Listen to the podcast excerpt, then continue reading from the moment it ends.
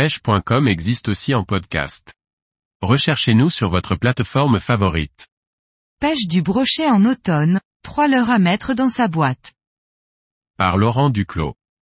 En automne, le brochet se remet gentiment en activité. Découvrons trois leurres à utiliser pour la pêche du brochet. Le Daiwa Prorex Lazy Jerk, le WXM JRK 120 Siemens de chez Caperlan et le Twin Chinnerap de chez Rapala. Il existe une multitude de leurres pour pêcher le brochet, découvrons ensemble trois leurres faciles à utiliser et efficaces. Le Daiwa Prorex Lazy Jerk 120 SS est un leurre slow sinking, SS. Ce qui signifie qu'il coule lentement. Un avantage indéniable pour pouvoir prospecter les spots peu profonds ou tout simplement pouvoir peigner au-dessus des obstacles présents sur le fond. Un leurre muni de billes pour déclencher la curiosité des carnassiers et des gros brochets. Le Daiwa Prorex Lazy Jerk 120 SS mesure 12 cm pour un poids de 40 grammes. Il est disponible en 5 coloris pour un prix public à partir de 9,50 euros.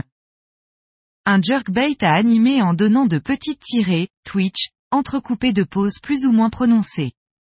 Son corps est en abachi, une essence de bois tropical utilisée aussi dans les saunas, car c'est un bois très dur et très résistant.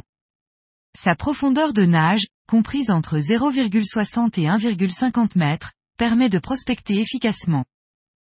Le Twin Rap mesure 12 cm pour un poids de 53 grammes.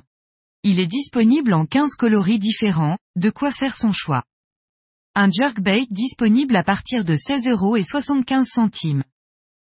Un jerkbait conçu spécialement pour la recherche des brochets et des black bass. Un leurre à animer à l'aide de jerk ou de twitch pour déclencher les attaques, mais qui peut très bien être ramené lentement en linéaire. Le WXMJRK 120S mesure 12 cm et pèse 64 grammes.